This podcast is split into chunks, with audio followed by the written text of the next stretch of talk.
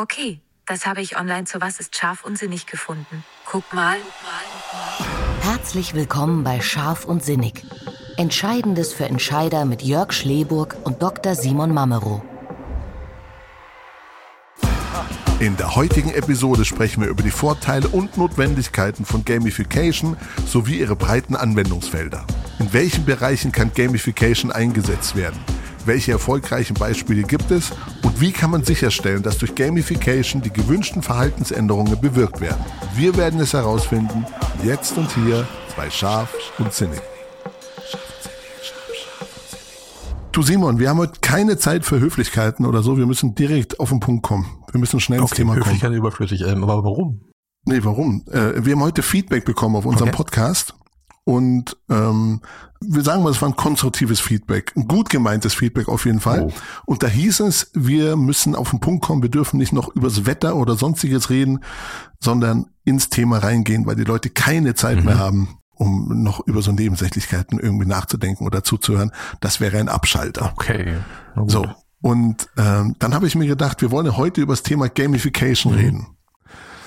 Und ich habe das natürlich, wirkt sowas auf mich. Und ich mache mal so ein bisschen Gedanken. Ist das richtig oder ist das falsch? Müssen wir schneller zum Punkt kommen? Während der gedanklichen Verarbeitung fiel mir ein, dass das ja super zu unserem Thema passt. Weil wir in einer Zeit leben, in der wir sehr, sehr schnell abgelenkt werden, weil wir einfach Zugriff auf wahnsinnig viel Content haben und der uns auch, ob wir wollen oder nicht, einfach auf allen Kanälen die ganze Zeit erreicht. Diese Ablenkung führt dazu, dass es natürlich schwieriger geworden ist, die Leute zu erreichen. Und man merkt es ja auch, egal in welchem, ich sage jetzt mal, Segment, also selbst im Fernsehen, früher, wenn ein Film vorbei war, dann hast du dir noch zwei Minuten den Abspann angeguckt. Das findet ja heute auch nicht mehr statt. Der Film ist vorbei oder der, der Film ist noch nicht mal so richtig vorbei, dann kommt der nächste schon, dann kommt schon der Trailer für den nächsten Film oder die nächste Serie läuft schon an, ich sage jetzt mal im linearen Fernsehen, ähm, so dass du ja keine Sekunde mal kurz nachdenken und zum Stillstand kommst. Und das ist irgendwie so hundertprozentig passend zu unserem Thema, Gamification. Die Wirkung der Infodemie, okay, ja. Hm. Ja, genau, die Wirkung der Infodemie, genau. Ja, nein, passt zum Thema, stimmt schon. Ähm, ich muss ehrlich gesagt zugeben, ich habe mir früher jetzt den Abspann auch nicht angeguckt, aber egal. Äh, insofern verstehe ich das, was du meinst, auf jeden Fall. Naja, du hattest ja früher im Grunde keine andere Möglichkeit. Du musstest ihn Ja, ja, gucken. Du hattest drei Programme, gut, es gab später auch noch. Und da musstest du warten, da kam noch irgendwann die Mainzelmännchen und dann kam die Tagesschau oder so. Ja. Äh, oder in umgekehrter Reihenfolge. Es greift so tief in die. Geschichtskiste. Ja. Das eine ist genau, dass wir ähm, sehr schnell abgelenkt werden. Das andere ist, dass wir natürlich technologisch so weit sind, dass es natürlich möglich ist, Gamification-Ansätze zu integrieren. Also die Technologie Okay, spielt mit und natürlich auch die Daten, die man hat, um damit irgendwie umgehen zu können und äh, vielleicht auch Prozesse zu verbessern. Magst du mal aus deiner Perspektive erzählen, was Gamification ist? Ja, ich versuche das mal. Ähm, also ich, äh, am einfachsten ist immer zu erklären, was es unter Umständen nicht ist. Ne? Und nicht ist der der erste Gedanke ist immer, es ist ein, ein Videospiel. Das ist es ja nicht, nicht, nicht unbedingt. Es kann es sein, aber das ist jetzt äh, nicht der erste, nicht das, was man sofort darunter verstehen muss, sondern eigentlich ist es im Prinzip, äh, sich eine Welt zu erschließen. Man würde in der Theorie sagen, es ist ein ludisches Lernen, also ein spielerisches Lernen äh, an der Stelle. Und ähm, das ist eigentlich etwas, was, was gar nicht so neu ist äh, und wo die Ausbilder beziehungsweise Lehrer oder auch lehrende Personen, das können auch Eltern sein, Großeltern, Tanten, Onkels, wie auch immer, eigentlich immer schon darauf aus waren, dass man beim Spielen lernt. Und dass man teilweise beim Spielen natürlich sich die Welt ganz anders erschließt, als wenn es eine große Information gibt, eine Kasten von Informationen, die man verarbeiten soll, ohne Bezug zur Realität. Und dieses sogenannte ludische Lernen, oder das spielerische Lernen, das ist im Prinzip das, was wir versuchen, Informationen zu übertragen. Also die klassische Definition ist der Einsatz von spieltypischen Elementen in spielfernen Kontexten. Hm, ja. Dass ich aus einem sehr trockenen, aus einem muss ich machen Prozess oder einer muss ich machen Aufgabe zu einer will ich machen Aufgabe komme, so dass ich intrinsisch motiviert bin. Also ich nehme spielerische Elemente, um die Motivation, die intrinsische Motivation oder auch gerne die extrinsische, spielt ja beides dann zusammen, am besten beides, um dich da irgendwie so zu packen, da irgendwie zu triggern Ja. um dann vielleicht sogar über einen Umweg, weil Gamification heißt jetzt nicht unbedingt, dass es der effizienteste Weg ist. Das ist ja der Weg, den die meisten eben so probieren, der eben so kühl und trocken ist. Bitte hier Kontaktformular mhm. ausfüllen, hat ja, irgendwie keine Lust drauf. Schönes Beispiel ist dafür eigentlich, wenn man so will, Bauklötze. Also wenn man jetzt auch die Bauklötze nimmt und lässt Kinder etwas bauen an der Stelle, also eigentlich gibt es ja so gesehen nichts Dümmeres, also irgendwelche Klötze aufeinander zu stapeln. Was soll denn das, ja? Das, der, der fällt am Ende eh wieder um. Wozu soll das gut sein? Also eigentlich einen Sinn macht ja. das nicht. Trotzdem kann das an und für sich spannend werden, obwohl die Tätigkeit so nicht spannend ist.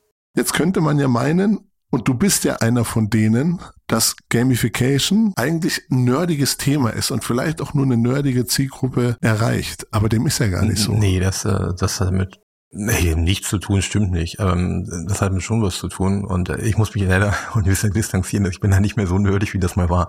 da war leider keine Zeit mehr dazu. Aber früher stimmte das schon und ähm, das ist natürlich der erste Gedanke, den man hat und das sieht man auch immer wieder, wenn das teilweise bei Personen, die dem eigentlich fern sind oder die aus dem reinen Marketing kommen und das mal eben adaptieren, dann denken die, boah, ich mache ein Videospiel, da kann man sich's aussuchen und alles super. Das ist gar nicht der Punkt tatsächlich diejenigen, ja. die über Videospiele nachdenken und sich damit wirklich beschäftigen, denken da komplett anders. Die sind gar nicht in dem, dem Thema drin, sieht das fancy aus, geht das schnell oder so, sondern versuchen eben zu sehen, wie reagieren Menschen, wie wollen Menschen belohnt werden, wo fühlen sie sich gut und wie kann man dieses Gutfühlen weitertreiben. Ein Kollege von mir, der Professor Bremer, der macht seit irgendwie 20 Jahren an der HTW, äh, hat ein Gaming Lab dafür und die beschäftigen sich unter anderem genau mit diesen Themen da ist nicht so die Frage, ist die Grafik cool, sondern wie kann ich diese Flow erstellen? Also unter anderem, die machen andere Sachen. Aber das äh, ist genau der Punkt, der dahinter steht, weil, weil du darauf angespielt hast, auch gute Computer, Videospiele müssen das beherzigen, sonst laufen die nicht. Es muss ja auch, dieses Spiel als solches, muss ja auch ohne ein gutes Design erstmal funktionieren. Ja. Also ich sage auch erstmal irgendwie analog, wie ein Kartenspiel. Ja.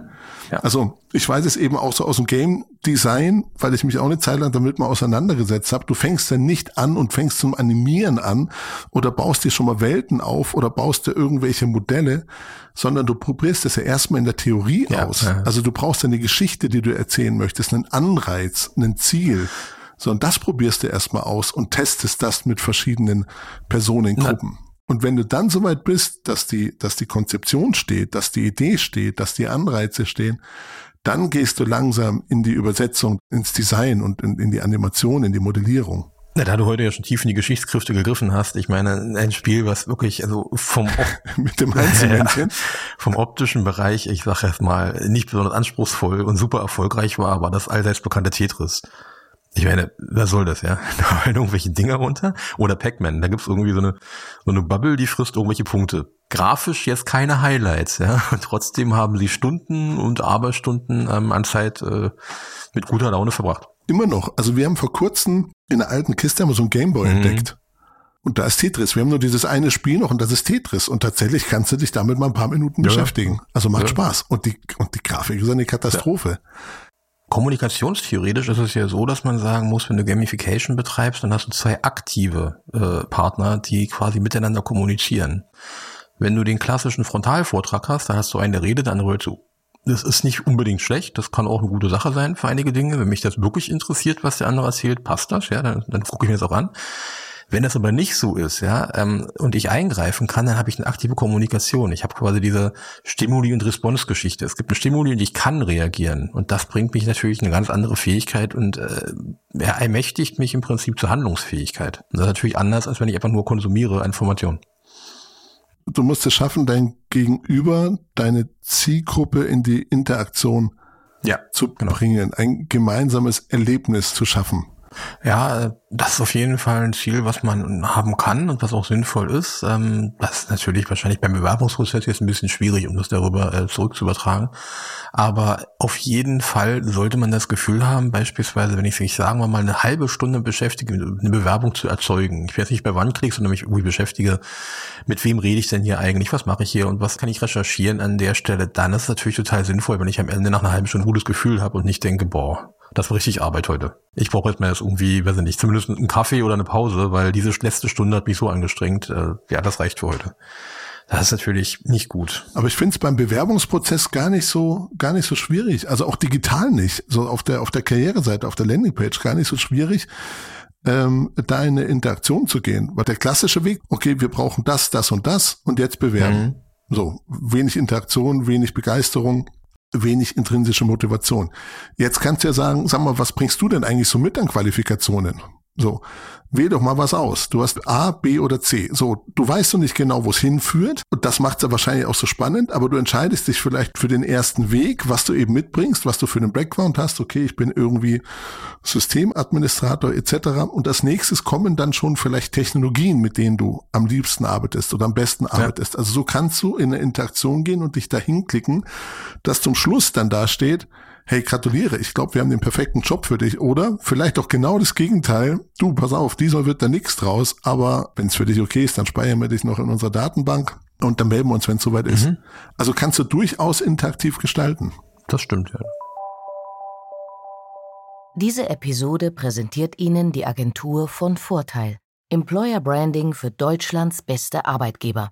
Datenintelligenz, punktgenaue Analysen, individuelle Kulturentwicklungsprozesse und kluge Kampagnen.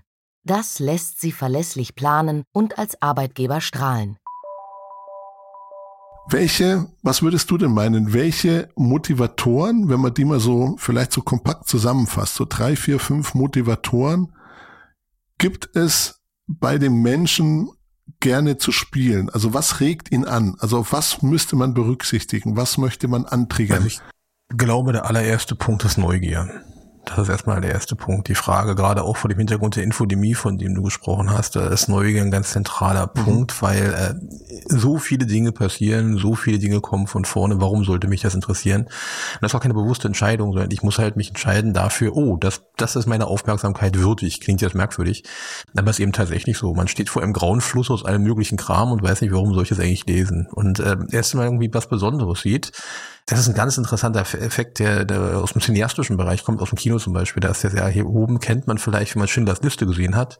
Im gesamten Film gibt es eine mhm. rote Jacke. Sonst ist der Film schwarz-weiß. Und das fällt auf, mhm. dass es mhm. diese eine rote Jacke gibt. Und diese rote Jacke, also es geht jetzt nicht um Schindlers Liste, aber diese rote Jacke, die muss man eben sein dass man sagt, okay, das interessiert mich, damit muss ich mich kurz beschäftigen. Und wenn man diesen Effekt erstmal hat, dass ich diese, dass das hat, dann ist der nächste Punkt, äh, das im Prinzip das, was quasi mich anzieht, mich auch für den ersten Moment zumindest in einer gewissen Art und Weise bindet. Das heißt nicht, dass ich da gefesselt sein muss und da verschwinde, als wäre ich süchtig geworden, aber ich habe im Prinzip eine Bindung, dass ich sage, okay, das interessiert mich, das ist nicht nur einfach für den ersten Moment interessant, ich komme da rein und dann muss man als nächstes versuchen, das ist jetzt weniger der Träger, aber der Punkt, dass man im Prinzip diese Sollbruchstellen verhindert, ja. Das beispielsweise, das ist nebenbei gesagt jetzt mal wirklich aus dem Gaming-Bereich, wo man sagen muss, ja, wenn das super mhm. schön aussieht, aber der Ladevorgang ist unfassbar lang, dann ist der Spaßfaktor gleich null. Das heißt, es muss so sein, dass da was passiert und dass man da nicht unentwegt warten muss.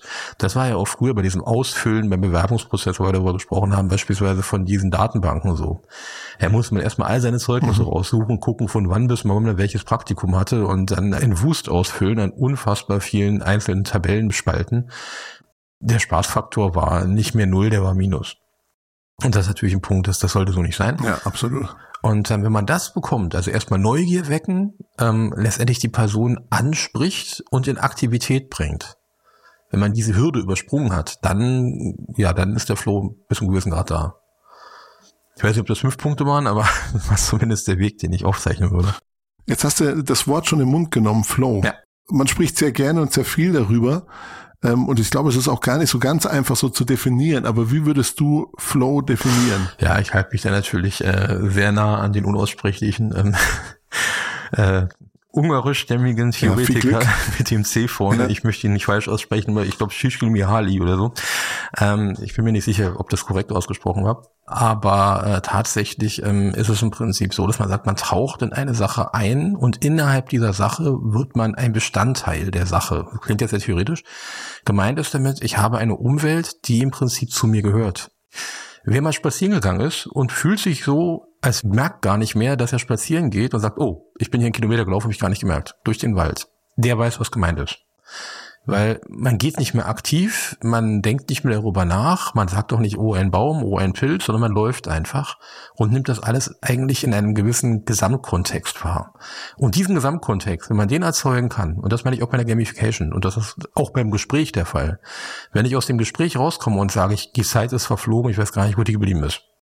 Wenn man mit Freunden essen, äh, abends essen gegangen ist und merkt, oh, es war gerade noch 18 Uhr, es ist 1 Uhr nachts, äh, gar nicht gemerkt, der weiß, was gemeint ist. Ja, beim Laufen kenne ich es noch nicht. Also Laufen kenne ich, aber den Flow-Zustand habe ich da noch nie erreicht. Ich denke noch viel zu viel über jeden einzelnen Schritt nach. Aber woher ich das sehr, sehr gut kenne, unter anderem ist aber beim Musikmachen. Also mhm, da, ja, da kommt man auch gerne in den Flow-Zustand rein.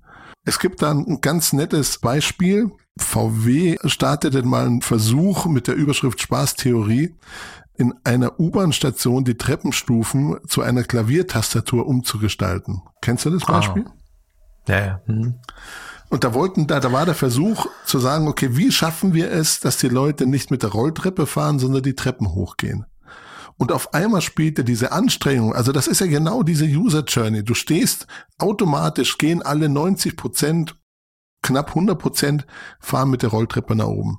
So, also mhm. ist ja, es gibt ein Video dazu, kann man, kann man googeln weil natürlich keiner Lust hat, die Treppen zu gehen. So, dann haben die das umgestaltet, umgebaut und dieses Klavier hat natürlich auch Töne von sich gegeben. Und auf einmal sind die Leute da spielerisch rauf und runter und haben auf diesen Tasten rumgetanzt, haben Musik gemacht und es spielte gar keine Rolle mehr, ob die jetzt eine Treppe gegangen sind, sondern der Spaß, dass eine Treppe auf einmal Geräusche machen kann, stand total im Vordergrund. Also die sind rauf und wieder runter. Ähm, das, was mhm. du normalerweise nie machen würdest. Jetzt komme ich natürlich mit meinen übrigen Miesepietrigkeiten wieder. Weiß ich natürlich nicht, wie lange dieser Effekt hält. Ne? Weil das ist relativ häufig bei technischen Neuerungen so, dass die erstmal total begeistert sind und wer man Kindern technisches Spielzeug geschenkt hat, kennt das. Der ist jetzt ungefähr so drei Tage besonders fancy und danach äh, ne? ähm, nee, das ist bestimmt so, ganz klar. Das ist ja auch wie bei jeder Kampagne. Du kannst ja auch nicht ein Kampagnenmotiv dann monatelang. Der Idealfall ist natürlich, dass du die, dass du quasi schon so in der Kommunikation bist. Ähm, das ist jetzt auch wieder länger her. Wir sind ja heute ein bisschen historisch unterwegs, wie ich merke. Aber es gab eine Zeit, auch wenn man das heute natürlich nicht bewerben würde, weil Zigaretten, aber da hat man schon darauf gewartet, was die neue Camel-Werbung ist. Weil man wusste, die wird cool. Ähm, und wenn man natürlich diesen Effekt hat, dass man sagt, ja, okay, da hat sich wieder was verändert, ist wieder was Neues da. Wenn man das gewährleisten kann oder zumindest erzeugt, dass man quasi auf diesen Schirm erscheint, dass man neugierig wird, ne, wie viel bei der Neugier, die Neugier eben am Leben erhält, dann hat man gewonnen. Ja. Was auch ein gutes Beispiel ist, und da bin ich die Tage erst nochmal drüber gestolpert am Flughafen, das sind die Flugmeilenprogramme, also Miles und More von, äh, von mhm. der Lufthansa. Und die ändern jetzt so ein bisschen die, die Systematik. Also du sammelst nicht mehr Meilen, sondern du sammelst, äh, wir haben das genannt, Points. So. Und äh, das ist ja, da steckt ja auch ein Gamification-Ansatz dahinter. Also du, du sammelst Coins durch mehrere Flüge, du erreichst einen anderen Status, du kommst in ein anderes Level, weil du irgendwann nicht nur Points, sondern Qualifying Points hast und irgendwann dann Hon Circle Points und kannst dich qualifizieren. Ja, ja, das ist so, ja. Ich kann den, den Effekt schon verstehen, was du meinst. Ich bin ja die letzten zwei Jahre ab und an mal äh, so ein bisschen auf Reisen gewesen, also nicht viel, aber so ein wenig. Und ähm, da habe ich ein ja, kann ich ja sagen, ein Portal benutzt von Booking.com und da kommt dann tatsächlich auch mal die Mail, noch so und so viel Übernachtung, du hast das nächste Level erreicht. Und dann bekommst du, und dann kommt die Auflistung, was ich dann alles bekomme. Ja. Und da kann ich richtig, also ich muss es nicht nur können, ich sehe, log mich in meinen Account ein und sehe, wie viele Punkte ich, wie viel Übernachtung ich brauche, um diesen Status zu erreichen, dann kriege ich eine Zelda umsonst oder so. Also ich weiß es nicht, irgendwie sowas ist das, aber trotzdem, allein der Effekt, ja, noch drei Übernachtungen und ich habe mich selbst dabei ertappt, wo ich sage, ja, noch drei Übernachtungen, wann schaffe ich die denn? Also eigentlich und, völliger Quatsch. Ich könnte mir mal was auch der, auch der Effekt, dass immer dann noch dasteht, zwei weitere Personen schauen sich gerade das Zimmer an und ist ja, noch genau. ein Zimmer in der Kategorie genau frei. So, ja, das ja. ist ja auch, also du, eine Verknappung, du siehst, du stehst irgendwie im Wettbewerb, also schlag doch jetzt bitte zu. Wenn man das wieder übersetzen würde, mal rein theoretisch auf den Bewerbungsprozess, also dass du sagst, drei andere schauen sich diese Bewerbung oder dieses Angebot auch gerade an. Auf dieses Angebot haben sich schon so und so viele Leute beworben. Naja, ob gut, ob das so optimal ist, ja doch, vielleicht. Ja, je nachdem, wie man es ausgestaltet. könnte, könnte funktionieren. Ja, man schlägt dabei im Prinzip auch noch, äh, mehr oder weniger noch, eine Fliege mit einer Klappe, man sagt, klingt jetzt komisch, aber ist so. Ähm, weil es ist ja auch so, dass mittlerweile sich sehr, sehr viele Personalverantwortliche sowohl schon bei Bewerbungsgesprächen als auch bei dem Thema, wenn man schon jemand hat, der schon da ist, wundern, dass heute, ich sag jetzt mal so, ähm, wie soll ich das ausdrücken, die die Neigung, sich zu informieren über den potenziellen oder gerade aktuellen Arbeitgeber überschaubar ist. Das heißt, früher ist es ja so gewesen, dass man sich quasi vorbereitet hat und genau wusste, was macht das Unternehmen, wo sind die, wie sind die, wie viel Umsatz haben die, wie viele Mitarbeiter und so weiter. Heute geht man hin und sagt, komm, lass mal reden, wer bist du eigentlich? Ähm, oftmals, und das ist natürlich erstmal irritierend an der Stelle. Auf der anderen Seite kann man solche Informationen natürlich gamification-technisch auch mit einstreuen. Dass es dazu keine kompletten Überraschung kommt, dass man das schon sehen kann. Ja, ist richtig. Ja. Game over. Für heute. Für heute, aber im Prinzip äh, ist es so, wie bei jedem derzeit laufenden guten Game, es gibt immer einen weiteren Versuch. So ist es. Und das nächste Level. So ist es, alles klar. Okay, Alles okay, klar. ich wünsche dir einen wunderschönen Abend. Wünsche ich dir auch, Simon. Bis dann. Ciao. Ciao. Diese Episode wurde Ihnen präsentiert von der Agentur von Vorteil. Employer Branding für Deutschlands beste Arbeitgeber. Mehr über uns finden Sie unter www.vonvorteil.de.